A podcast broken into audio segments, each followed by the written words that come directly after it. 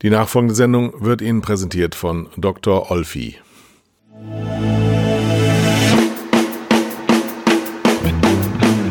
Zwei Herren mit Hund. Eine Orientierungshilfe für Medienmacher mit Kai Blasberg und Thomas Koch.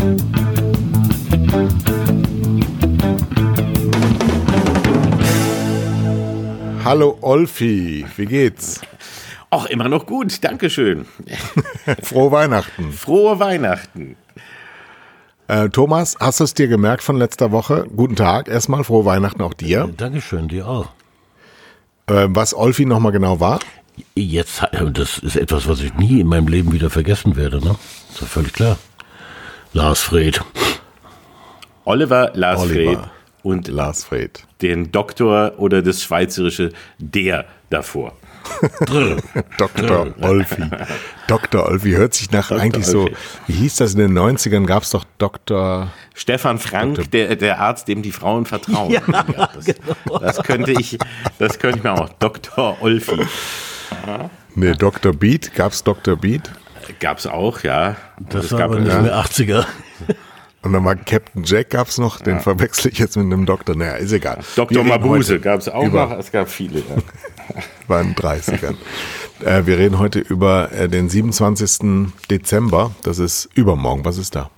Da gibt es den einzigen wichtigen, wichtigsten, ultimativen Jahresrückblick im Fernsehen, im deutschen Fernsehen, nämlich äh, Fresse 2020. Das heißt der Jahresrückblick von Kalkofes Mattscheibe. Du bist ja der Einzige, der so etwas tatsächlich, also einer der ganz, ganz wenigen Deutschen, der ein deutsches eigenes Format erfunden hat, das international nie nachgemacht worden ist. Das ist ja bei Schläferz übrigens dir auch gelungen. Also ein sehr originäres, eigenes Kunstformat zu schaffen, das du bei der Mattscheibe jetzt, glaube ich, im 28. Jahr betreibst und das nie müde oder ähm, irgendwie aus der Zeit gefallen wirkt, sondern eigentlich für mich persönlich frischer denn je. Ja, für mich ehrlich gesagt auch. Ähm, Und äh, das ist auch was, worauf ich äh, ganz ehrlich auch ziemlich stolz bin, so jetzt langsam, weil äh, das ist schon was Tolles. Das ist mir früher gar nicht so bewusst gewesen, aber das ist schon, ist schon ziemlich geil. Und das Schöne ist wirklich, dass es sowohl bei Schläferz wie auch bei der Mattscheibe ja so ist, dass das ähm, durch einen immer wieder frischen Antriebsstoff äh, quasi äh, nach vorne gepusht wird. Wir müssen ja immer nachtanken. Also das heißt, ich weiß, ich weiß zwar, wie das Format Mattscheibe funktioniert, und ich weiß, wie das Format Schläferz funktioniert, aber was, da, was das ist, was da jetzt als Treibstoff uns zur Verfügung gestellt wird, das wissen wir ja nie. Weil ich muss ja auf die Clips reagieren, die ich finde. Also das heißt, sowohl bei der Mattscheibe muss ich auf die Sachen reagieren, die jetzt im Fernsehen an, oder im, im Internet, also im äh, multimedial gesehen, an, an Wahnsinn irgendwie passiert sind. Und bei Schläferz muss, muss ich halt irgendeinen bescheuerten Film finden. Und das ist die Vorlage, an der ich arbeiten muss. Und das ist das, glaube ich, warum das das die ganze Zeit immer so frisch gehalten hat, weil man sich dadurch immer wieder neu was ganz Neues machen kann. Und ich hätte, wenn, wenn ich mich jetzt hinsetzen müsste und hätte mir die, die über all die Jahre so viele Sketche einfach so mal ausdenken müssen, das wäre was ganz anderes gewesen als dieses, wo du immer eine Herausforderung bekommst. Ist ja immer wie ein Zweikampf immer im, im Kampf gegen den Film oder im, du kämpfst mit, mit dem anderen und du musst, musst am Ende den irgendwie niederringen und es irgendwie schaffen. Und das macht, das macht den Spaß und deswegen ist es auch äh, heute so spannend wie früher. Und es macht eigentlich jedes Jahr mehr Spaß. Während wir bei Schläferz ja äh, beiwohnen, ein Blick in die Vergangenheit, an dem ihr euch äh, zusammen mit Peter Rütten abarbeitet, ist die Mattscheibe ja ein Blick auf die Gegenwart und damit kann man sagen, nach fast drei Jahrzehnten ähm, ähm, Gegenstand voll kulturgeschichtlicher Betrachtung, also die Verfasstheit der Bundesrepublik Deutschland. Das stimmt. Und wenn man wirklich, wie wir hatten ja jetzt gerade noch äh, vor kurzem die, die 25 Jahre Feier der Mattscheibe und da ging es ja mal, dass wir über den ganzen Tag äh, Clips aus, aus der ganzen Zeit gezeigt haben, das ist dann echt eine Zeitreise, die eben man ganz unbewusst als Zuschauer und als Publikum ja miterlebt. Aber wenn man da reinguckt, dann erkennt man schon so einiges, wo man sagt, wow, das ist mir überhaupt nicht bewusst gew geworden, wie sich das Fernsehen oder wie sich die Medien oder die Welt geändert haben. Und gerade jetzt in dieser Welt, wo wir eben so viele andere Formen der Medien haben und wir haben deswegen ja auch in die Mattscheibe auch das Internet noch mit reingenommen, ähm, wird der äh, hat, sich, hat sich diese Art des Wahnsinns komplett verändert, ist in gewisser Weise ja, man kann gar nicht mehr sagen, es ist grenzenlos geworden, ist aber auch in gewisser Weise gefährlich geworden. Und deswegen ist es, glaube ich, wirklich nötiger denn je, da auch was gegen zu tun und dagegen äh, anzugehen. Und ähm, deswegen macht es eben jetzt auch gerade im Moment so viel Freude wie selten, ähm, daran zu arbeiten. Nicht, weil, weil es so toll ist, was ich da sehe. Im Gegenteil, ich sehe furchtbare Dinge. Aber ich finde es so, ich habe ich hab so diesen Drang, dass ich da was tun muss. Und deswegen ähm, ist es auch wieder, ist, ist auch wieder so die alte Leidenschaft entbrannt. In der Zeit, wo es wirklich nur die gleichen belanglosen Fernsehformate nebeneinander gab und du nur die 700. Scripted Reality oder Promi-Doku irgendwie bearbeiten konntest, da wurde es irgendwann langweilig. Auch in den 90ern mit dem 70. Äh, Volksmusik- oder Schlagerformat. Aber momentan ist es wirklich eine, ähm, eine, eine, eine ganz andere äh, äh, Medienwelt geworden und da ist es ganz nötig, dass man was tut. Lass uns da mal systematisch rangehen. Was ist an deiner Kritik am Fernsehen? Querstrich Bewegtbild, Medien, Leanback Entertainment. Was ist an der Kritik ähm, gleich versus vor 30 Jahren und in einem zweiten Step dann später? Ähm, was hat sich erweitert oder was ist komplett anders geworden? Also was ist heute in der Kritik auf 30 Jahre betrachtet immer gleich geblieben? Was immer gleich geblieben ist, ist, glaube ich, dass, dass man immer wieder auf den Punkt kommt, dass der Mut fehlt, sich wirklich Dinge zu trauen, dass das Herzblut fehlt, Dinge mit Leidenschaft äh, zu machen und äh, das Publikum ernst zu nehmen, auch als eine nicht nur breiige Masse, wo alle gleich denken und die gleichen Geschmäcker haben und auf das Gleiche anspringen und, sondern eben, ähm, dass das Publikum sehr vielschichtig ist und dass es ganz viele verschiedene Arten äh, von Unterhaltung gibt. Das, das ist immer noch gleich. Das hat sich nur zu, in gewissen Teilen verschlimmert. Was auch immer noch fast gleich ist, ist, äh, wenn, wenn ich sehe, in den wenn ich, wenn ich mir angucke, was in den letzten fast 30 Jahren äh, passiert ist im Privatfernsehen und in den Medien drumherum, da sehen wir unfassbare Entwicklungen zum Guten wie auch äh, größtenteils zum Schlechten oder eher äh, furchtbare Dinge, die sich da entwickelt haben. Aber da hat sich was entwickelt. Und wenn man dann wiederum beim öffentlich-rechtlichen Fernsehen guckt, muss ich sagen, seit fast 30 Jahren ist da hat sich nur sehr wenig. Also da ist, hat, scheint es so, als wenn die Zeit ähm, sie wesentlich langsamer sich bewegt hat als auf dem, im Rest der Welt. Also vieles ist da immer noch in der Art und in dem, was man sagt, gleich, auch wenn die Studios cooler aussehen und man äh, technisch weiter vorne ist, aber äh, die Attitüde ist in, in vielerlei Hinsicht äh, gleich geblieben, während woanders der, der Wandel manchmal vielleicht etwas zu wild vor sich gegangen ist. Aber die Dinge haben sich eigentlich, sind ungefähr so geblieben.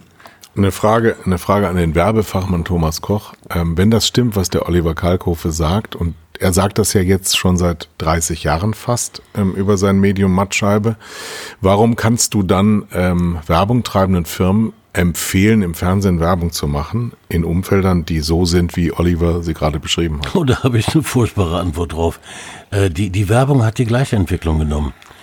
Ähm, sie war, sie war experimentierfreudiger früher, sie war leidenschaftlicher, sie traute sich was, äh, sie war vielleicht sogar näher an den Menschen dran. Ähm, heute Einheitsbrei, äh, da, da verändert sich kaum noch irgendetwas. Äh, pff, äh, insofern passt es wunder, wunderbar zum, zum Programm. Was mich zu einer Frage veranlasst an, an, an Olli, ähm, äh, eine vielleicht etwas persönlichere Frage. Wenn du jetzt alte Folgen von der Mattscheibe siehst, du hast dich ja auch verändert in den 30 Jahren. Ähm, ja. Hast du da, hättest du da Lust, äh, an den alten Folgen was zu ändern oder sagst du, nein, das, das passte so damals? Ich glaube, es passte so damals, ähm, auch wenn ich sie heute komplett anders machen würde. Aber was mir dabei auffällt, sind zwei Sachen. Das eine ist, äh, erstens in den ersten Folgen hatte sich, war es natürlich noch ganz anders.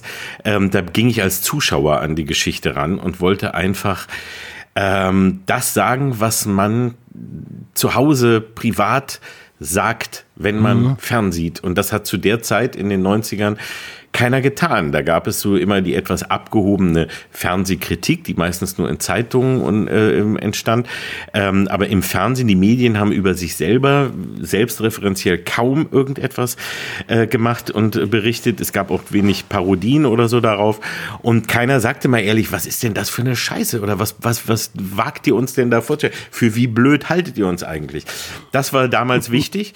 Und das hat sich, da hat sich vieles bei mir im Laufe der Zeit geändert, weil ich damals als äh, Zuschauer bin ich halt an, an die Formate oder auch an die Leute, die die präsentiert haben, rangegangen, so wie es ein Zuschauer tut. Nach einiger Zeit habe ich mitbekommen, wie das Fernsehen funktioniert und habe halt dann auch so gesehen, dass das nicht immer derjenige, der vor der Kamera steht, ist nicht unbedingt der Schuldige, wenn die Sendung scheiße ist, sondern da sind eben auch Redakteure, Sender dahinter. Es äh, gibt ganz, ganz viele Stellen, wo, wo der Hebel angesetzt werden muss und was man kritisieren muss. Und so hat sich die, die Sichtweise und auch das, was in der Mattscheibe passiert, sehr verändert. Und das andere ist, früher war aber ähm, äh, schon so eine Naivität zu spüren. Und die ist eben auch, also mit dem Wissen von heute könnte man, wäre es schwer, an die Naivität der Originale von früher ranzugehen. Wenn du dir sowas ansiehst, auch was so gerade in den ersten Jahren des Privatfernsehens, was man da so gemacht hat in Formaten wie Glücksrad, der Preis ist heiß oder auch Familienduell oder ähnliches, wo man einfach sinnfrei Fröhlichkeit, äh, Produkt äh, verkaufen, alles gemischt hat und sich aber trotzdem irgendwie cool fand. Und die Leute waren glücklich, dass sie im Fernsehen mal winken durften und so weiter. Das war, also, äh, und selbst die ersten Qualformate wie die 100.000 Mark Show, wo die Leute, äh, das Publikum wirklich mal Dinge machen mussten, die man ihnen früher nie zugemutet hätte, wo man sagte, oh, boah, heute das Minimum, also das ist der Vorabtest für, für für irgendein äh, Format heute überhaupt, ob man ein bisschen Studio darf. Ähm, das war damals aber so äh, unglaublich, aber es war halt trotzdem naiv. Ja, es ging trotzdem irgendwie war es so wie, hey, wir wollen unterhalten, wir machen einfach was wir können, ist doch egal. Hey, wir können damit auch Geld verdienen. Oh, wir haben auch ganz viel. Juhu, wir sind fröhlich, wir sind im Fernsehen. Das ist so ein früher war das so elitär, da durfte keiner rein. Jetzt haben wir es erobert.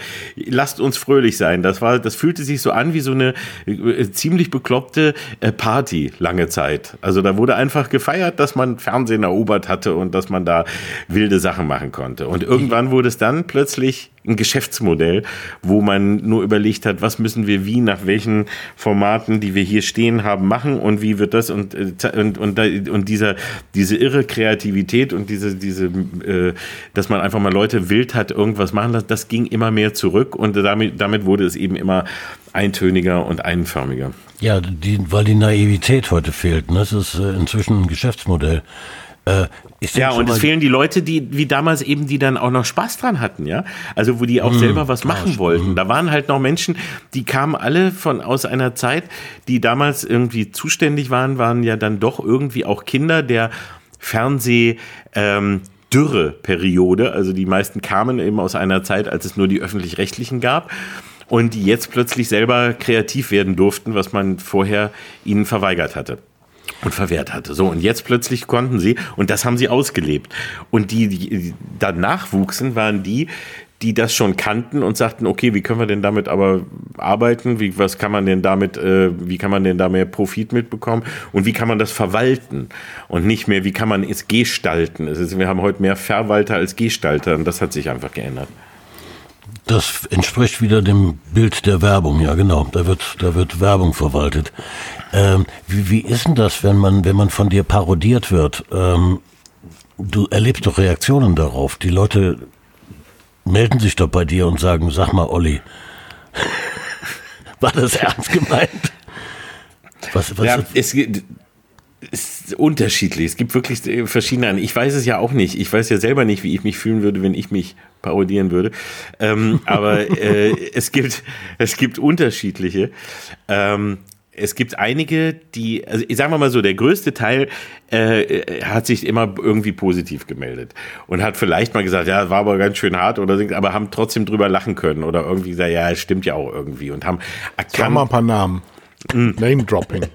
Name-Dropping. Äh, ja, also äh, zum Beispiel heute ein guter Freund von mir, Thomas Koschwitz, den ich bei Hamster TV böse vorgenommen habe und häufig und äh, gefüttert habe äh, mit, mit Nüssen und, und so. In, äh, äh, also wirklich so, den hatte ich hart vorgenommen, der ist ein guter Freund geworden. Achim Menzel natürlich als das beste Beispiel von allen, der gezeigt hat, wie man damit umgehen kann. Ähm, aber ach, ich weiß jetzt gar nicht mehr, wen wir noch, also, aber alle möglichen, die ich ansonsten getroffen habe, die meisten konnten wirklich drüber lachen. Dann aber wiederum gibt es einige, die das auch nicht konnten. Ähm, Gerade so aus der früheren klassischen Ebene, Judith und Mel, die ich die Gandersheimer Gesichtsbaracken nannte. Viele aus dem Bereich äh, Volksmusik und Schlager von früher, die hatten große Schwierigkeiten darüber zu lachen, weil sie sich selber, ich glaube, das lag daran, dass sie sich selber äh, äh erkannt haben, da sie ja so ein Kunstprodukt gespielt haben, ne? also falsche Fröhlichkeit und äh, äh, ewig währende Harmonie und, und Freundlichkeit. Das hat ja früher so die, die Schlagerbranche und Volksmusikbranche ausgemacht. Ähm, und da war plötzlich einer und, und drehte das auf links und hat so die, ihnen den Spiegel vorgehalten. Das fanden sie gar nicht so lustig. Die konnten dann nicht besonders drüber lachen. Die kamen auch aus Generationen, wo es nicht üblich war, über sich selber zu lachen und mit äh, Selbstironie äh, irgendwie an Dinge heranzugehen und äh, sowas. Und heute hat sich das geändert. Allerdings, ich weiß auch so, ich glaube, ich hatte Gülcan und äh, ihren Kamps äh, Männer da, äh, als sie geheiratet haben, die waren, glaube ich, auch irgendwie stinkesauer. Der hat mich irgendwie mal angerempelt und mir irgendwas in den Nacken ge, äh, ge, geflüstert. Und ich habe es leider nicht genau verstanden. Das ärgert mich bis heute. Mir, der, ich glaube, er hat mir irgendwie gedroht, aber ich weiß eine nicht. Morddrohung. Ja, und ich habe es aber nicht, ich habe es nicht, es ärgert mich so, dass ich es einfach akustisch nicht richtig verstanden habe. Und so, also das gab es dann auch alles. Aber der, der Großteil hat schon irgendwie eigentlich immer mit, mit Humor genommen. Aber mit äh, Volksmusik und Schlagersendungen hast du ja dann Erfolg gehabt. Die sind nicht mehr präsent eigentlich im deutschen Fernsehen. Ist das denn dann ein Erfolg für dich oder sagst du, das wäre auch ohne mich passiert? Es wäre, es ist ja auch ohne mich passiert und wenn ich jetzt sehe, was zum Teil nachgerückt ist, muss ich heute sagen, ich hätte gerne die alten Schlager- und Volksmusiksendungen wieder zurück, Schon, weil die ne? eben ja im Gegenteil zu dem, was was wir heute haben, das eben nicht nicht wirklich zynisch böse war, sondern das war so verlogen naiv und äh, verlogen harmonisch. Das konnte man, äh, das hat einen auch geärgert damals, aber gegen das, was heute lief, war das schon fast harmlos, weil ähm, es war zumindest nicht hämisch und nicht nicht wirklich boshaft. Und äh, das kann man sich heute gar nicht mehr ja vorstellen, dass in den in den 90ern in den Privatsendern, also die ja eigentlich, ne, dass die, die jungen Verrückten waren, dass äh, dort aber auch jeden Tag Volksmusik lief. Also, dass wir hatten wirklich eine Zeit, wo mehr als sieben äh, große Volksmusiksendungen in der Primetime liefen. Also zum Teil welche gegeneinander und zwar überall auf Sat 1, auf RTL, im ARD und ZDF, aber vor allem in den privaten sogar. Die haben das ja übernommen. Die fingen ja damit an, das dann wirklich noch größer äh, äh, zu machen. Und äh, es war, äh, man, man konnte dem nicht entfliehen, egal wo man hinschaute, Volksmusik. Und Schlager also als zweites, aber vor allem Volksmusik. Und das ist jetzt wieder komplett an den Rand gedrängt worden, aber das hat uns ein, ein, ein fast ein ganzes Jahrzehnt äh, lang hat uns das äh, geprägt und begleitet. Oh, ungewollt. Zumal der, der Schlager, ich denke jetzt mal an eine Helene Fischer, das ist ja nicht mehr der gleiche Schlager wie früher. Äh, die, die Show von ihr, die versucht ja an Las Vegas-Formate heranzukommen, ja. Das ist ja eine völlig andere Präsentation. Ja, das ist German Pop, das, genau. Das ist deutscher Pop. Ähm, ist, ist aber nicht vergleichbar mit dem Schlager, also der ja wirklich der, und der ja auch äh, gerade in den 70er und 80ern auch meistens äh, nachgesungene und ähm, äh, runtergedampfte, reduzierte Pop-Hits äh, aus Amerika oder England waren. Ein Großteil der deutschen Schlager waren ja eigentlich äh, Pop-Hits aus Amerika und England oder äh, und, und die dann aber hier verschlagert wurden. Also so ein bisschen äh, instrumental versimplifiziert und äh, so für und, und, und leichter verdaubar fürs deutsche Publikum und mit einem schönen deutschen Text versehen. Ja, das ist, ist ja auch erschreckend, wenn man so denkt, so viele von den Schlagern und dann hört man die irgendwann und sagt so, Moment mal, haben die, haben die das gecovert in England? Und dann man, ach so, nein. Ach so. Die, die Engländer haben wieder geklaut. ja, ja. Gut, aber jetzt nochmal, gehen wir nochmal zurück. Also wir haben jetzt darüber gesprochen, was ähnlich bescheuert heute ist, aber was ist heute so ganz anders, was es früher gar nicht gegeben hat? Also früher gab es nicht diese Art, also heute, das ein, ein Großteil des Fernsehens lebt heute einfach davon, ähm, von Häme. Also das heißt, Menschen vorführen. In welcher Form auch immer. Äh, Wann begann das? Mit Big Brother? Es ja, ganz langsam mit Big Brother. Mit Big Brother war ja noch, das kann man sich auch heute gar nicht mehr vorstellen, dass das also so 2000 wirklich noch so ein bisschen anfing wie ein Fernsehexperiment und dass da auch noch diskutiert wurde, darf man denn da, wenn da mal einer nicht richtig angezogen ist und wenn da einer nackt ist und was dürfen wir denn da, wo dürfen wir überhaupt filmen, darf man denn Leute bei ihrem Privatleben filmen? Da gab es noch solche Diskussionen, noch moralische Diskussionen darum. Und dann hat sich das über die Jahre hinweg gezeigt, oh, äh, da können wir, äh, da scheißen wir einfach drauf und wir, ja, wir machen jetzt extra die Kameras. Also heute sind die Kameras extra in der Dusche und extra mit Nachtsichtkameras im, in den Schlafzimmern in der Hoffnung, dass da was passiert, was man früher niemals auch nur im entferntesten äh, gesendet hätte. Und es war vor noch knapp 20 Jahren, noch nicht mal, noch nicht mal vor 10 unbedingt. Ähm, und das zweite, dieses Vorführen, das kam, glaube ich, dann, also äh, Big Brother und natürlich ähm, Dschungelcamp. Also ich bin ein Star, holt mich heraus. Das war ja das erste Format, wo Prominente, sogenannte Prominente, gequält wurden. Also wo sie in ein Foltercamp kommen und sich demütigen lassen müssen. Und da das so einen Spaß gemacht hat, wurde daraus gleich eine, eine, eine ganze Industrie nämlich von irgendwelchen Promi-Formaten, wo Leute halt irgendwie ganz furchtbare Sachen machen müssen und äh, man kennt sie woher und jetzt werden sie gedemütigt. Also das beides hat sich dann hochgeschaukelt und somit haben wir jetzt einen Großteil des Privatfernsehens, der daraus besteht, entweder uns in Form von Scripted Reality-Formaten zu zeigen, wie äh, vermeintlich die Welt draußen aussieht, nämlich furchtbar äh, geprägt von Exzessen der Blödigkeit ähm, und äh, nur mit verhaltensauffälligen, gestörten, überfetten, total bekloppten Menschen, also die einem als solche inszeniert werden. Ähm, und die uns irgendwie äh, Angst vor der Realität machen, mehr oder weniger, und gleichzeitig die Häme zulassen zu sagen, ja, mir geht's auch nicht schlecht und ich bin auch blöd und ich bin auch dick, aber so fett, so bescheuert und so assi wie die bin ich nicht. Und das ist also so dieses eine, so dass man sich, äh, egal wie weit man selber unten in der, in der Jauche schwimmt, man denkt, man ist über den anderen. Und das zweite ist bei den Prominenten, die werden dafür bestraft, dass sie prominent sind oder waren und dass sie da vielleicht auch Geld für kriegen. Und heute musst du dann dafür auch leiden. Und das heißt, du wirst heute eben äh, auch seelisch herausgefordert, nicht nur körperlich wie das am Anfang noch so war, sondern du musst auch seelisch leiden, du musst dich auslachen lassen.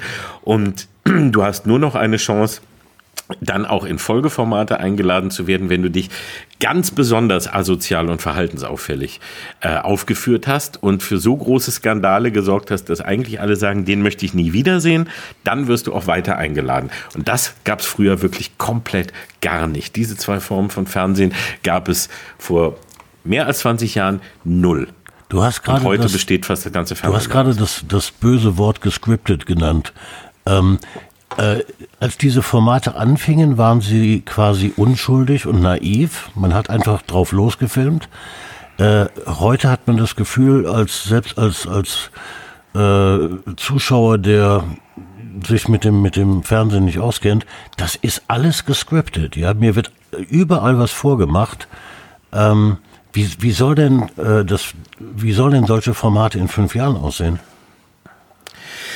Das weiß ich nicht. Und ich hatte auch die Hoffnung, weil vor einem Jahr oder so gab es ja mal so eine Art, so einen kleinen kurze, äh, kurzen Rückzug, dass man so sagte, oh, es läuft auch nicht mehr so, da müssen wir mal mit aufhören.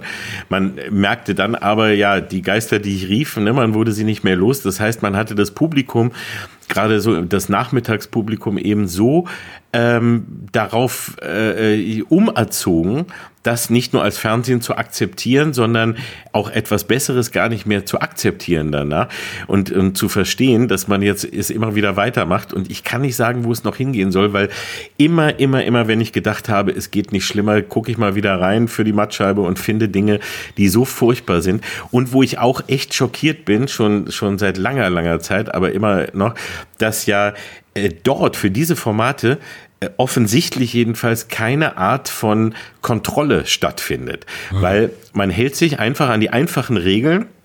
Das heißt jetzt, man zeigt am Nachmittag, was Nachmittags ist eben jetzt keine nackten Brüste und keine äh, äh, Genitalien und weiß nicht was und man verzichtet äh, auf, auf so ein paar Sachen, wo man schnell vielleicht ähm, eine Rüge bekommen würde. Aber inhaltlich traut man sich ja alles. Und man zeigt um 14 Uhr, ich habe es ja alles da gehabt, eben äh, Geschichten, äh, ausgedachte Geschichten von eben dem äh, Amtsrichter Gassmann, der seinen Pimmel äh, fotografieren lässt von frustrierten Hausfrauen und dann seinen Lümmel in Hotdogbrötchen legt und so. Das wird nicht gezeigt, aber darum geht es die ganze Sendung. Oder Menschen, die sich in, äh, in, in Schokolade legen, gegenseitig abschlecken oder einer, der, der unaniert, während er sich mit Käse belegt und so. Das habe ich alles alles jetzt gesehen, das sind Nachmittagsprogramme.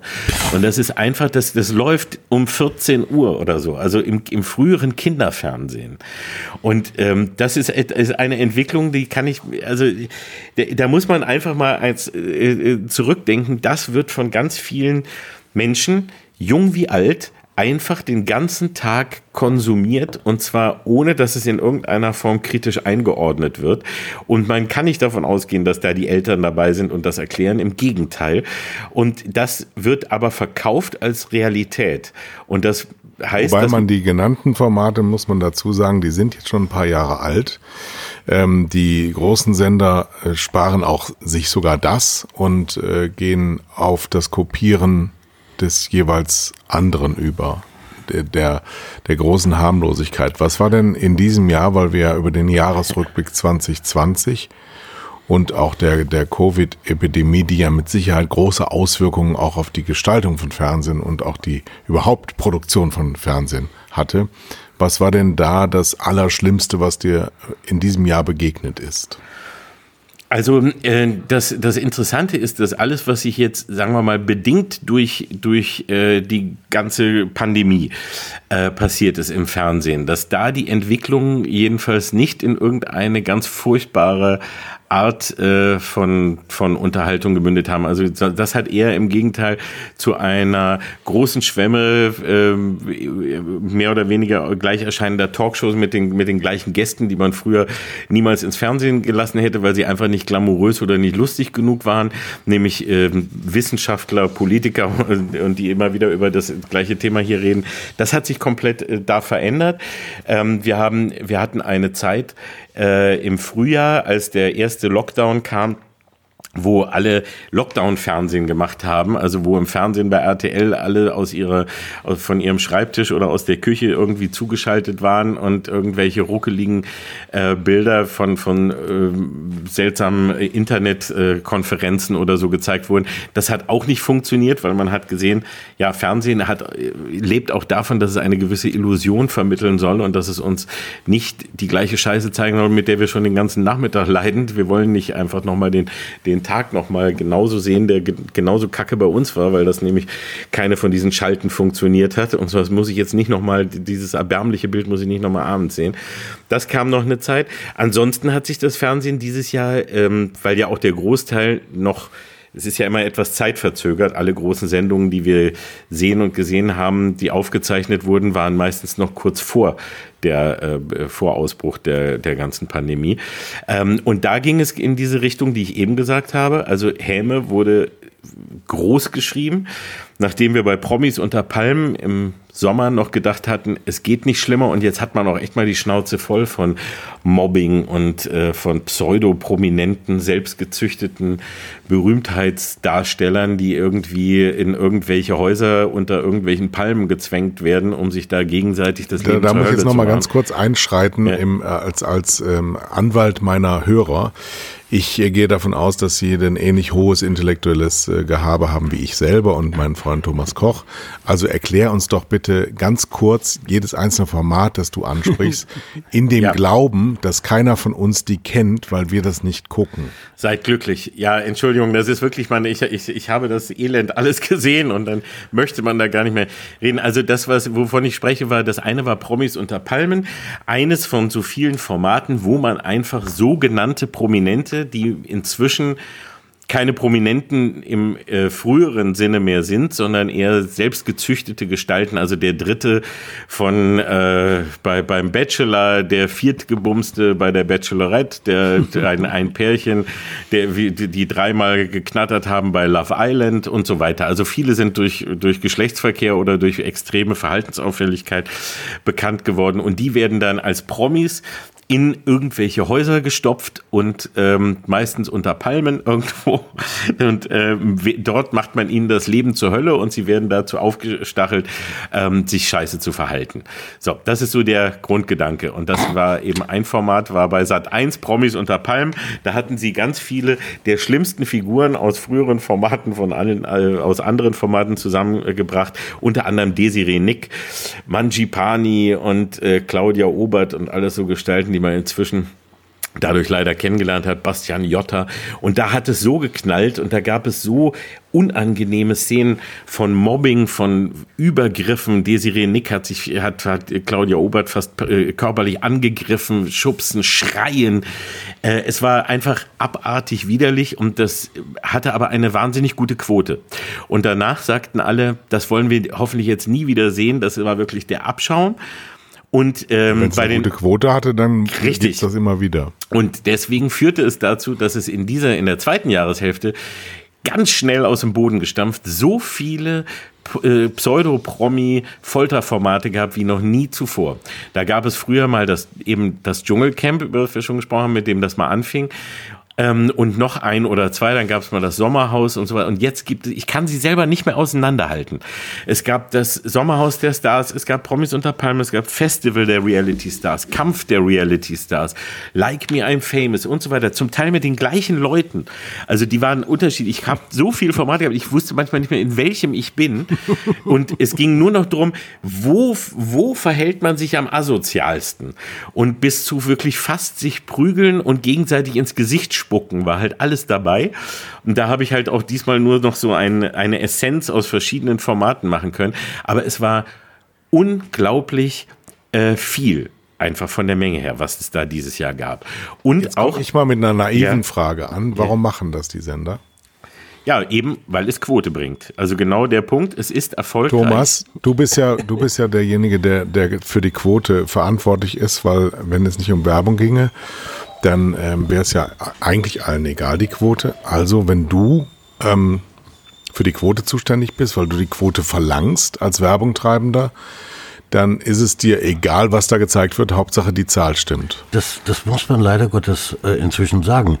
Ähm, wir erinnern uns alle, äh, dass die, die, die Werbekunden aufschrien bei den ersten äh, Big Brother Sendungen, machten sie alle nicht mit. Ähm, bei, beim, beim Dschungelcamp, äh, der war auch leer, der Werbeblock am Anfang, äh, bis sie merkten, Moment, die Zuschauer gucken das ja. Inzwischen ist es ihnen völlig egal, in welchem Umfeld ihre Werbung gezeigt wird. Hauptsache die Quote stimmt. Und, und äh, ich, hab, ich kriege jetzt dieses Bild nicht mehr aus dem Kopf, wie Dr. Olf in seinem Studio sitzt und sich Olfi bitte. Olfi, Dr. Olfi. Und, und diesen ganzen Mist ansehen muss. Das ja nee, das kann ich am leicht, das übrigens Dr. Olfi kann ich am allerleichtesten verstehen, weil das ja sein Beruf ist. Aber jetzt nehmen wir mal den Werbung treiben, dem ist scheißegal. Dem Fernsehmacher, dafür sitze ich ja jetzt hier als äh, Erinnerungsfigur. Ähm, denen scheint es dann auch egal zu sein, weil es ja Quote bringt und die Werbung treibenden sagen, um mir ist egal, welchen Inhalt ihr bringt. Jetzt gehen wir mal auf den Zuschauer zu, dessen Anwalt du bist, ähm, Olli. Das gucken ja Menschen, weil die sind ja die Quote. Warum gucken das Menschen, wenn es so unerträglich ist? Naja, ich glaube, man darf auch eins immer nicht unterschätzen. Also ein, ein großer Skandal oder eine große emotionale Aufregung zieht halt doch einfach immer irgendwie. Und ähm, es gibt einen großen Teil äh, von, von Publikum, die einfach daran trotzdem Spaß haben, wenn sich Leute anbrüllen und anpöbeln. Und gerade durch die sozialen Netzwerke ist das auch eine Art von Format, was sich wieder potenziert, weil das wird auch dann durch Twitter befeuert. Das sind auch ganz viele der sogenannten Promis sind halt sogenannte Instagram-Stars. Also das heißt ja eigentlich nur Ramschverkäufer, Werbemodels, die irgendwie äh, Fresse und Arsch irgendwie hinhalten, um dann irgendein Produkt zu verkaufen. Aber das sind dann die, so, die Stars, die da kommen. Das heißt, es ist schon eine, eine sehr äh, seltsame Klientel, die zum Teil da mitgebracht wird und die daran Spaß hat. Man darf nicht vergessen, dass das natürlich immer zieht. Jeder Skandal zieht. Und alles, wo, wo es irgendwie knallt und wo es krawallig ist, zieht auch. Nur der Umkehrschluss, der daraus entsteht, ist, das ist nicht das Einzige, womit man Erfolg haben kann. Wir sehen es ja auch an anderen Formaten wie Masked Singer und Voice of Germany und ähnliches, wo es mal eben ja auch funktioniert, ohne Menschen lächerlich zu machen. Ähm, und äh, das, das Zweite ist, nicht alle, also nur weil man eine große Menge damit bekommt und eine große Masse, heißt das lange nicht, das wollen ja alle sehen. Und das ist eben auch etwas, was, was ich immer wieder sage. Der Unterschied besteht eben darin, bei Fernsehmachern nicht nur äh, zu sagen, äh, wir senden das, weil wir es können, sondern die eigentlich sollte es sein, wir müssen auch überlegen, was wollen wir denn zeigen? Also, dass das geht, ist gar keine Frage. Dass du das machen kannst, ist auch okay. Das ist auch, ich finde es auch gar nicht mal so schlimm, wenn es davon ein oder zwei oder drei Formate gibt. Also, wenn es das Dschungelcamp und das Sommerhaus und noch eins gibt, okay. Aber wenn es dann plötzlich zehn davon gibt und du das Gefühl hast, egal wo du hinschaltest, du siehst nur noch die gleichen Leute, die sich anbrüllen ähm, und, und äh, eins wird, ist äh, also asozialer, kranker und schwachsinniger als das andere. Und die, das Publikum gewöhnt sich da einfach dran. Es geht auch sehr schnell, ein Publikum an etwas zu gewöhnen. Dann ist das eben äh, ja etwas, wo, wo du schon auch, äh, wo ich immer noch finde, da hat auch jeder, der da Redakteur oder Zuständiger ist, auch eine gewisse Verantwortung. Denn du zeigst was. Du könntest wahrscheinlich auch Hinrichtungen oder so zeigen aber, und Leute welche, gucken das auch. Welche, das verstehe ich jetzt nicht ganz. Welche Verantwortung soll denn jemand haben? Wurde er, äh, also er hat eine Verantwortung seinem Arbeitgeber gegenüber, seinem Werbungtreibenden gegenüber und seinem Zuschauer gegenüber und alle drei Parteien sagen, ist in Ordnung für mich. Wo, also wo ist das Problem? Das ist genau, das ist genau das eben auch, wenn du fragst, wie ich mache, ich stelle ähm, äh, ein, ein, jetzt sagen wir es mal, ich mache es mal moralisch ein bisschen einfacher und ohne irgendwas äh, ganz Extremes. Du stellst ein billiges Nahrungsmittel her oder du machst halt Billigfleisch ja, und du sagst auch, ja, okay, die Regierung erlaubt mir das, ähm, die Leute mhm. kaufen's, äh, sie können ihre mhm. Bratwürste und so für wenig Geld bekommen, es wird ganz viel gegessen mhm. und sie schmecken ja auch noch mhm. sogar, ist doch in Ordnung. So, dass das da jetzt Stoffe drin sind. Deutschland Realität, worüber du sprichst. Richtig, das ist und ja so. so. So ist es beim Fernsehen eben auch. Das heißt, kannst Dann ist aber Fernsehen auch nur Spiegel der Realität. In gewisser Weise ja, aber das, der Unterschied ist, eine Bratwurst ist kein Medium und das heißt, ein, ein Medium ist auch gleichzeitig ist auch gleichzeitig eben ein Sender. Also das heißt, das Fernsehen äh, erschafft sich auch die Realität. Also wenn du das die die die Leute immer nur mit diesem anfütterst, dann geht ihnen in dem Kopf eben das auch ein wie aha, so verhält man sich also, so verhalten sich andere, so kann ich mich also auch verhalten. Aha, das ist wohl normal. Aha, so eine eine eine äh, Bratwurst da ist zwar eine gewisse, äh, sollte vielleicht der Hersteller eine gewisse Moral haben, dass er den ähm, Konsumenten damit nicht vergiften will und dass er vielleicht auch die Tiere nicht übermäßig leiden lassen will. Aber wenn er sagt, na gut, ist egal, es ist ja noch alles so im, im Ganzen, ist es was anderes. Aber hier ist es eben sowas wie ein Kreislauf. Also das Fernsehen und das Medium ist ein Zirkel. Das, was reingeht, geht auch raus und umgekehrt. Da ist immer eine Interaktion zwischen. Jetzt müssen wir allerdings im, in Bezug auf die äh, ähm, Fernsehsendungen, die du jetzt genannt hast, in den letzten äh, Minuten sagen, dass es ausschließlich Privatfernsehen. Das öffentlich-rechtliche macht ja. sowas nicht. Nein, das öffentlich-rechtliche bleibt aber stattdessen stehen und hält sich einfach die Augen und Ohren zu und sagt, das ist ja ganz schlimm, was die anderen machen, das machen wir nicht. Aber wir bewegen uns deswegen auch keinen keinen Zentimeter äh, weiter und machen das einfach alles so, wie es früher mal war. Und das ist eben das, was ich, was ich dem öffentlich-rechtlichen Fernsehen schon immer übel genommen habe, weil ich finde, ich habe nichts gegen das öffentlich-rechtliche, im Gegenteil. Ich finde, es ist ganz wichtig, dass wir das haben. Ähm, ich finde, die machen auch ganz viel tolle Sachen, aber von den tollen Sachen einfach viel zu wenig. Und wir brauchen doch nicht äh, wirklich die, also wenn du jetzt nur mal guckst, was in den Regionalsendern überall passiert, wie viele äh, dritte Programme wir haben, in denen inzwischen fast den ganzen Tag lang wirklich nur so etwas wie Heimatkunde, Nostalgie, Verklärung ähm, läuft, wo man, wo man wirklich, wenn man am Nachmittag reinschaltet, nur sieht, da wird eine Bratwurstbude dort auf dem Weg und dort wird ein Fahrradweg vorgestellt und so schön ist unsere Gegend. Immer nur regional, aus dem, dass, dass die Leute, die nicht mehr aus dem Haus kommen, gucken können, wie schön es wäre, wenn sie mal spazieren gehen. Das ist nicht das, wofür das Fernsehen Milliarden ausgeben muss. Und ähm, das darf es auch geben, aber dafür würde ein Kanal reichen, ja, wo du den ganzen Tag irgendwie immer in, in einer Endlosschleife zeigst, wie schön es doch vor der Haustür ist. Aber da kannst du auch die Bundesländer immer mal, der Fahrradweg, du erkennst es gar nicht, ob das jetzt Mecklenburg-Vorpommern oder Sachsen-Anhalt oder Niedersachsen gibt's, ist. Gibt's das? Ich Es muss ist- jetzt mal doof fragen. es Gibt ist es Fernsehsendungen über Fahrradwege? Ich habe das alles. Ich bin Die schönsten Bahnstrecken Gast. der Welt. Du, ich bin, ich bin, ich bin in einigen Sendungen dann ja manchmal zu Gast und dann war ich irgendwie bei hier ab vier und weiß nicht was. Und dann sehe ich dazwischendurch die Berichte. Dazwischen ist dann sowas wie ein kurzes Interview, ja, immer so drei Minuten äh, Strecke oder was, auch ganz schön. Und dann gibt's aber einen lang, immer einen Fernsehkoch, der kocht dann da irgendwie eine Suppe oder irgendein schönes Gericht und das wird dann ganz lustig gemacht. Dann sieht man wirklich, habe ich das, das habe ich alles da gehabt, wie ein Fahrradweg, wo eine, eine Bratwurstbude am Weg ist. Und dann wird, da werden die Leute gefragt, die da ihre Bratwurst essen und wie das so ist. Und äh, all sowas, also wirklich nur die Sachen, was so draußen im Umfeld, wie schön ist es doch. In der Natur da draußen. Und das ist das, was im größten Teil den dritten. Deswegen gucken wir alle das auch, glaube ich, nicht und haben es auch schon seit Jahrtausenden nicht mehr gesehen, weil du immer denkst, da läuft gerade das Testbild, wenn du umschaltest. Und in Wirklichkeit sind das Sendungen. Ich, ich muss Und die, Äh, Fernseh, die Fernsehmacher, die wundern sich dann, wenn Netflix oder Amazon Prime Erfolg haben in Deutschland. Definitiv. Und dann wird jetzt zwar mal was versucht, das ist ja das Positive, dass jetzt auch mal so wie ZDF und ARD und so, die wagen sich ja jetzt schon mal an was, dann wird das versteckt, meistens bei ZDF Neo nach Mitternacht irgendwie eine Serie, dann wird dann in einem Rutsch da mal weggesendet oder heimlich irgendwo anders. Aber sie trauen sich jetzt immerhin schon mal nach Jahrzehnten was. Nur das wäre ihre Aufgabe. Das öffentlich-rechtliche Fernsehen müsste doch dazu da sein, um einerseits auch gerne die etwas älteren Zuschauer und die in ihrer, in ihrer äh, Nostalgie zu befriedigen. Dafür ist auch Platz bei den vielen Kanälen, die sie haben. Aber dann eben auch an die etwas jüngeren oder die im Kopf jünger gebliebenen Zuschauer zu denken.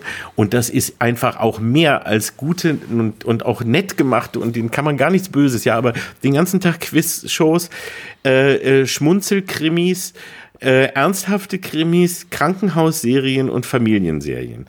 Und dazwischen mal ein, Krebsdrama. Aber das sind so die Sachen, die wir haben. Aber alles, was irgendwie mit Genre, mit anderen Ideen, mit frischen Ideen, äh, irgendwie mal ein Versuch, ein Experiment, das gibt es nicht. Und das ist eben, das finde ich fatal, wenn man mal sieht, was in, den, in diesen ganzen 30 Jahren in den Privatsendern für Formate entstanden sind. Großteil über die, die wir gerade geredet haben, furchtbar, aber ja auch schöne Dinge, auch nette Geschichten, auch wirklich gutes Fernsehen ist da entstanden, aber auf jeden Fall mal was Neues. Im, äh, im, im öffentlich-rechtlichen nicht. Das Einzige, was die neu reingebracht haben, war das lauwarme Fußbad namens Bares für Rares, was dazu geführt hat, dass es zu ähm, einer Welle von Entrümpelungsshows und äh, Flohmarktverkauf, äh, Verkaufssendungen äh, dann auch bei den Privaten und so gab. Aber das war das Einzige, also was so quasi aus der Mottenkiste, was schon beim Gucken staubt, wo man husten muss, wenn man, wenn man es sieht. Äh, das ist das Einzige, was, was mal irgendwie ein, ein Impuls war, der in den letzten 30 Jahren von den Öffentlich-Rechtlichen ausgegangen ist. Und das die- ist Also an, armselig. an, an der Kritik müssen wir nochmal müssen wir noch mal bleiben. Äh, weil dass, dass die jungen Leute durchaus öffentlich-rechtlich gucken, das sehen wir ja an den Quoten, ja. Äh, das heißt, die Ja. sind da. Äh, es müsste jetzt nur noch Programm für sie geben. Ähm, Richtig. Das ist mir absolut schleierhaft, warum da kreative Köpfe nicht, nicht vorhanden sind. Äh, führt mich zu der seltsamen Frage, hat dich jemals ein, äh, ein öffentlich-rechtlicher Sender gebeten, so etwas wie die Mattscheibe zu machen für sie? Nein, einmal ganz kurz, einmal ganz kurz, Einmal ganz äh, kurz. Äh, zum Jahr 1000, also noch noch 98 rum, als ich bei Premiere aufgehört hatte, da wollte, da gab's mal die ARD Da, ähm, mit denen habe ich, glaube ich, anderthalb Jahre diskutiert. Ähm, das fand dann nicht statt, also weil, und zwar wirklich aus Bürokratiegründen. Das kann man sich echt gar nicht mehr, äh, also es ist, ist so absurd, aber es war, dass wir mitten, also es gab äh, Papierpiloten und so weiter und es wurde immer was entwickelt und mhm. das äh, dauerte dann aber immer vier oder sechs Wochen, bis es wieder die Schaltkonferenz der zuständigen Sender gab. Da wurde das dann wieder beraten und dann hieß es, ja, okay, wir gehen einen Schritt weiter und weiter und das war dann so, nach acht Monaten war es plötzlich, oh, die Beauftragte, der, ähm, der, der, die Beauftragte Beauftragte dafür, die das jetzt gemacht hat, die wechselt jetzt ins Vorabendprogramm. Und dann sagte ich, ja, okay, wer ist jetzt ansprechbar? Ja, niemand das war im, im Oktober, ja. Und äh, da sagte ich, ja, aber wir, wir sind ja jetzt kurz davor, wir wollen ja irgendwie einen Pilot und so. Dann, ja, aber das wird erst jetzt nächstes Jahr wird erst jemand dafür gewählt. Und ähm, dann sagte ich, ja, aber wann? Dann hießen sie April. Sage ich, im April habe ich einen neuen. Nein, im April gibt es, im April beginnt die Wahl eines Nachfolgers. Das heißt, im Oktober sagte man mir, dass bis April es gar nichts, nichts weitergeht. Also gar nichts. Einfach nee. Und, und dann, also dass wir vielleicht in einem Jahr vielleicht wieder an dem Punkt sind, wo wir jetzt gerade wären, mit einem neuen, wenn der das zugibt. Und das ging dann in die Hose. Dann hat der Bayerische Rundfunk mit mir diese drei Sportsendungen äh, einmal gemacht. Äh, da hatte ich dann äh, über, über den BR produziert drei äh, Mattscheibe-Specials zum Thema Sport. Da habe ich vor allem in den Archiven der öffentlich-rechtlichen gekramt und da die Sportmacher, also wie Fassbender und Co., die damals äh, regierten, äh, gar keinen Humor haben, waren die nach der ersten Sendung so beleidigt, dass sie, ähm, dass es äh, zu Empörung der betroffenen Sender kam, äh, wie man sich sowas erlauben könnte. Sie haben die drei Sendungen noch unter Protest quasi gesendet. Äh, aber gesagt, nie wieder, das geht nicht. Und diese drei Sendungen sind heute noch in der ARD im Giftschrank. Das heißt, sie dürfen nicht wiederholt werden.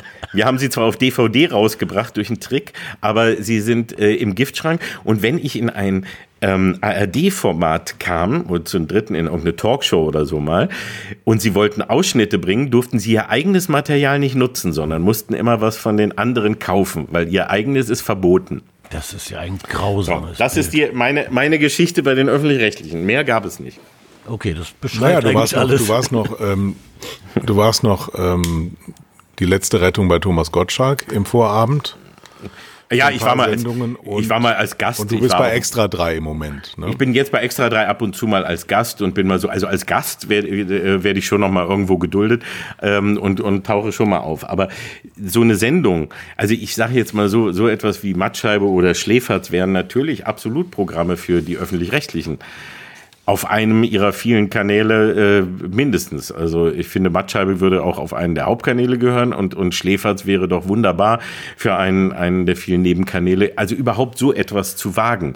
Aber selbst ein Sender, was eben sehr traurig ist wie ZDF Neo, der so anfing oder immer war wie der, das junge ZDF und die zeigen den, den größten Teil des Tages Wiederholungen von Hart aber herzlich, Drei Engel für Charlie und Inspektor Barnaby.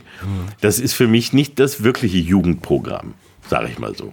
Aber das wird als solches dargestellt und das finde ich schon irgendwo erschütternd. Ja, jetzt haben wir also, also das Privatfernsehen zieht sich ja aus ganz vielen Sachen der öffentlichen Wahrnehmung zurück. Also sie machen ja gar keinen Sport mehr, gar nichts mehr.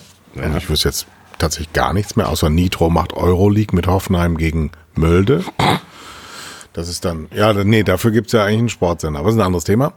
Ähm, ähm, sie machen Programme, ich habe das letztens mal gesehen, es war die Bachelorette, habe ich tatsächlich noch nie gesehen. Ich bin da hier reingerutscht, weil ich am besten Fernseh gucken kann, wenn ich hier den HD-Satelliten bemühe. Der funktioniert nämlich immer, weil wir internettechnisch nicht im Jahr 2021 gelandet sind, hier oben im Norden. Ähm, und ich habe mir wirklich gedacht, weil wir ja auch jetzt ständig über die Zukunft der Kommunikation reden, hier reden wir jetzt gerade über die Vergangenheit der Kommunikation. Ich dachte wirklich, die hätten so, so eine Notsendung von 1998 gezeigt. So wähnte ich Privatfernsehen, aber es war tatsächlich sehr gegenwärtig. Alles war gescriptet, alles war absehbar. Alles war immer, wenn es zu einer, zu einem, sowas ähnliches wie einem Höhepunkt strebte, kam Werbung. Um dann danach wieder da anzufangen, wo du schon mal warst. Also unglaubliche Volksverarschung, die da stattfindet. Und trotzdem findet es ja nur statt, weil es jemand guckt. Und da setze ich raus. Also da weiß ich nicht mehr Bescheid. Warum? Was ist mit denen? Sind die gehirnbetäubt oder so abgestumpft, dass sie nur darauf warten, dass sie müde werden? Ein Großteil ist ein, also das Publikum ist nicht in der, in der Menge, und darum geht es ja immer, ja. Wir reden immer über die Masse. Ähm, da hast du auch ganz viele Menschen, die abgestumpft sind oder sich gern abstumpfen lassen oder es gerne äh, äh, einlullen lassen. Ich meine, sonst wäre es nicht so, dass genau diese Formate, die du gerade genannt hast, oder auch so etwas wie Bares für Rares und ähnliches, so hohe, Quoten hat. Also das heißt, sowohl das betuliche, belanglose, was dich einfach beruhigt, was wie so ein kleines gesendetes Sedativum ist, das kann, das, das hat große Erfolge, wie eben das, das Skandalisieren und irgendwie ähm, plakative Zeigen von Emotionen oder so. Es ist ja auch so, dass, dass auch billige Witze und billige äh, Sachen äh, großen Erfolg haben und auch McDonald's ist keine Sterneküche, aber ist wahnsinnig erfolgreich. Der Mensch funktioniert auch einfach durch Bedienen der, der einfachen Triebe. Nur, nicht nur es gibt, es muss trotzdem eben auch vernünftige, gesunde Küche, wie auch Sterneküche und äh, äh, Hobbyköche geben. Und es muss eben auch Fernsehen und es muss Bücher geben, die äh, du darfst auch trotzdem äh, sogenannte Groschenhefte oder oder Billigromane haben und du kannst auch Fifty Shades of Grey lesen, aber es muss trotzdem auch große Literatur daneben geben und es muss im Fernsehen auch beides geben. Und ein öffentlich-rechtliches Fernsehen, was von uns bezahlt wird, ähm, muss eigentlich da mehr liefern. Also ich finde, ich gönne ihnen jeden Cent Gebühren, wenn sie dafür liefern würden. Und zwar sage ich nicht, dass es um, es geht nicht um politische Meinung und es geht nicht um irgendwie Seriosität, sondern es geht auch um Unterhaltung. Und da haben sie eben, da haben sie versagt. Sie haben den. Damit äh, sind wir bei Jan Böhmermann. Sie haben Jan die jungen Menschen. Böhmermann Sie haben die jungen Menschen aus dem äh, einfach aus dem Blick genommen. Sie haben denen nie Jan was Böhmermann. gegeben. Ja, ich will Jan Böhmermann. Ja, ich möchte Jan jetzt aber Böhmermann. ich werde jetzt nicht an, an einer Person äh, mich da, weil das ist jetzt eher so eine Geschmacksfrage finde ich, aber ich bin möchte eher dazu sagen, dass das wenn du wenn du guckst, wenn du siehst, was Scripted Reality am Nachmittag oder am Tag bringt und früher gab es im im Hauptprogramm auch Dinge für Kinder und für junge Leute. Das wurde mit bedacht.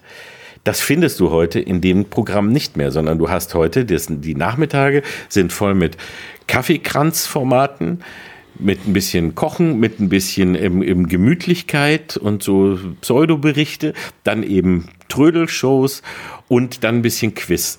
Und die, die jüngeren Menschen sind vollkommen verbannt. Die hat das öffentlich-rechtliche Fernsehen verbannt. Also da hast du vollkommen recht, vollkommen recht. Das war ja auch in den letzten Sendungen hier ein wesentlicher Punkt der Kritik, weil wir ja auch über die Gebührenerhöhung bezahlen, äh, gesprochen mhm. haben. Und ich letztens tatsächlich angesprochen wurde, ja, du bist ja eh immer Gegner des öffentlich-rechtlichen gewesen.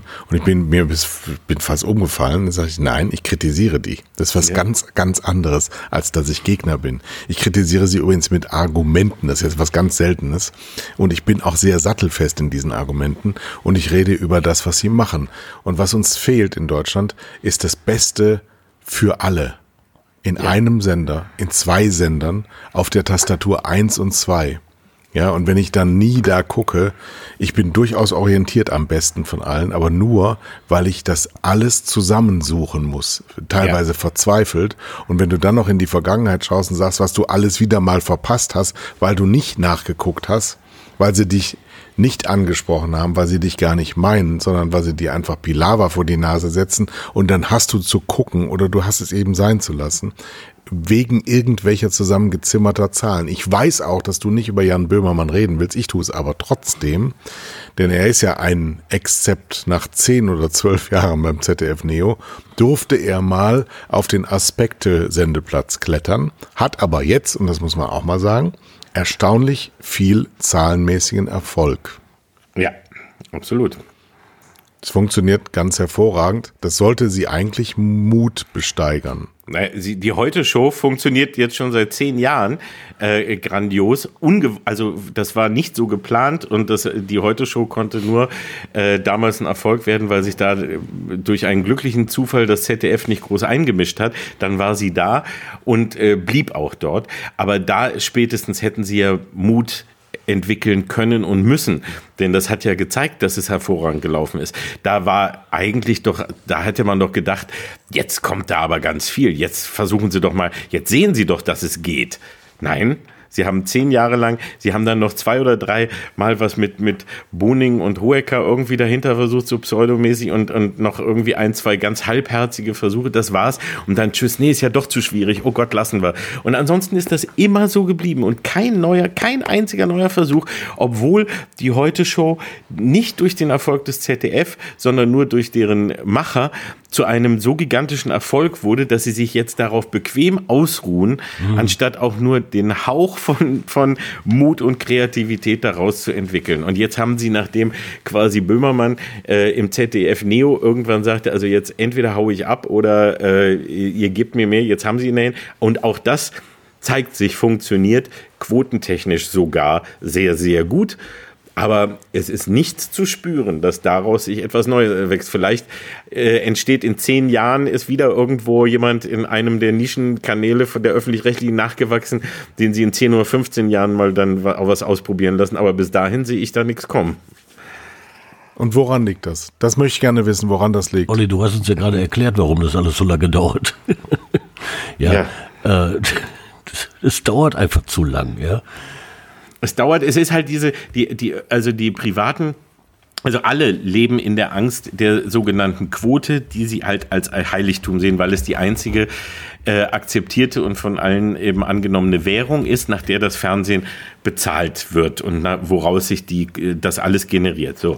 Nur die öffentlich-rechtlichen sollten ja erstens mal nicht danach gehen, weil die Quote ist für die nur ein An, also ist nur ein Hinweis darauf. Es sollte eigentlich nur ein Hinweis sein wie, machen wir da was, was wirklich gar keiner sieht und was komplett in die Hose geht. Und ähm, Sie sollten vielleicht da eher auf verschiedene qualitative Messungen der Inhalte gehen, die du ja auch aus den Messungen herausbekommen kannst und nicht nur nach den einfachen Zahlen, die das unsicherste in dieser ganzen, äh, im ganzen Messsystem sind. Ähm, und da, da sollten Sie sich aber überhaupt nicht von leiten lassen, sondern Sie müssten überlegen, wie, wie machen wir ein Programm für alle? Wie machen wir das bunt? Und dann könnten Sie überlegen, Sie haben ja genügend Kanäle, zu sagen, okay, jetzt machen wir hier den Sender, der wird ein bisschen der Quiz- und Unterhaltungssender. Da kannst du immer einschalten und dann hast du immer Pilava und Kai Pflaume im Wechsel, ne? Und Kerner guckt nochmal vorbei. So, wunderbar. Dann machen wir hier so einen Trödelkanal, da wird den ganzen Tag der ganze Gammel verkauft und das macht Lichter und, und so weiter. Und dann kannst du sagen, hier ist ein Heimatkanal, da siehst du halt die schönsten Fahrradwege wieder und da ist das alles. Und hier siehst du eins wie, das ist einfach nur der, wie schön ist Deutschland. Sie haben genügend um das zu machen. Und das könnten sie machen. Sie könnten einen Sender machen, nur mit alten Nostalgieserien aus ihrem Archiv und so weiter. Aber stattdessen hauen Sie das, äh, machen Sie dieses gleiche eingelullte Ver äh, Format äh, überall und was Neues ausprobieren oder war man gar nicht. Und die, und die öffentlich-rechtlichen haben einen ganz großen Teil ihres Publikums wirklich vergrault und auch ihm gezeigt, wir wollen euch gar nicht mehr hier haben.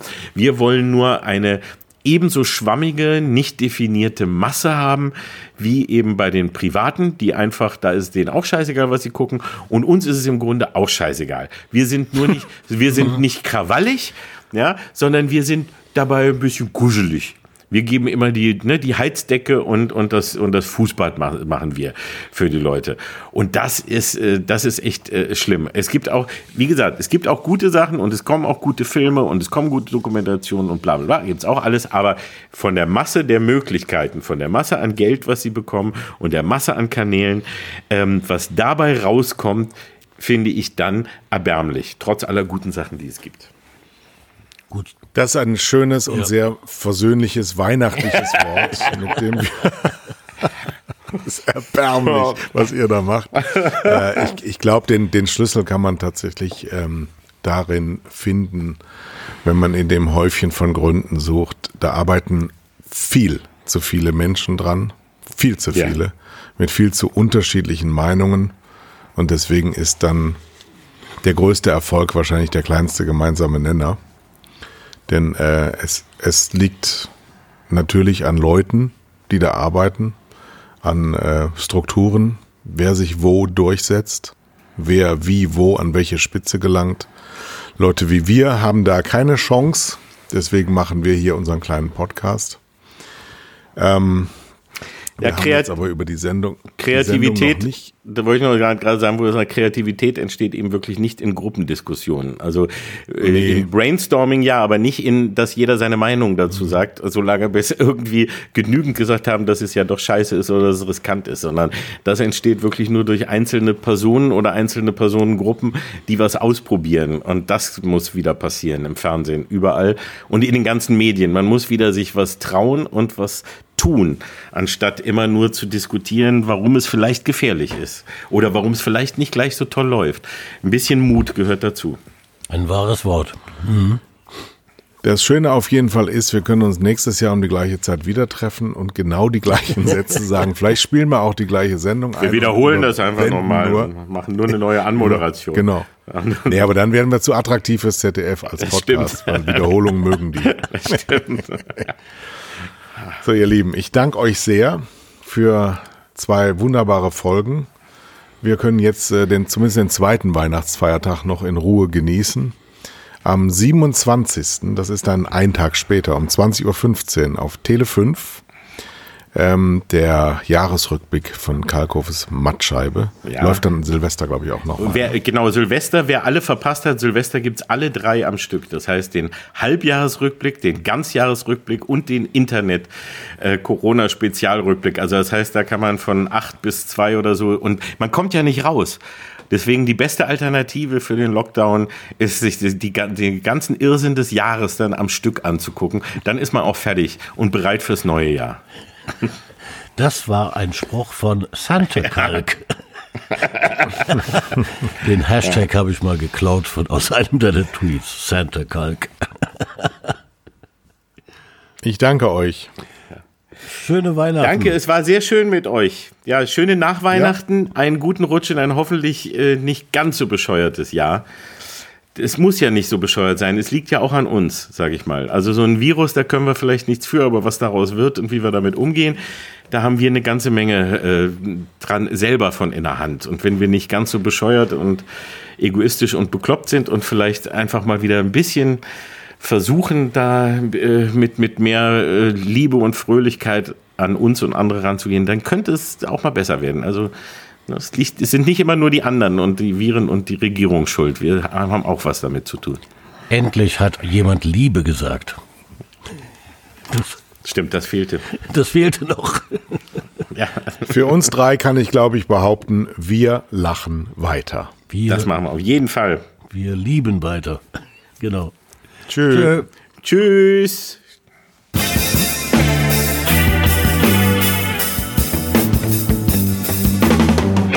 Waren zwei Herren mit Hund. Kai Blasberg und Thomas Koch.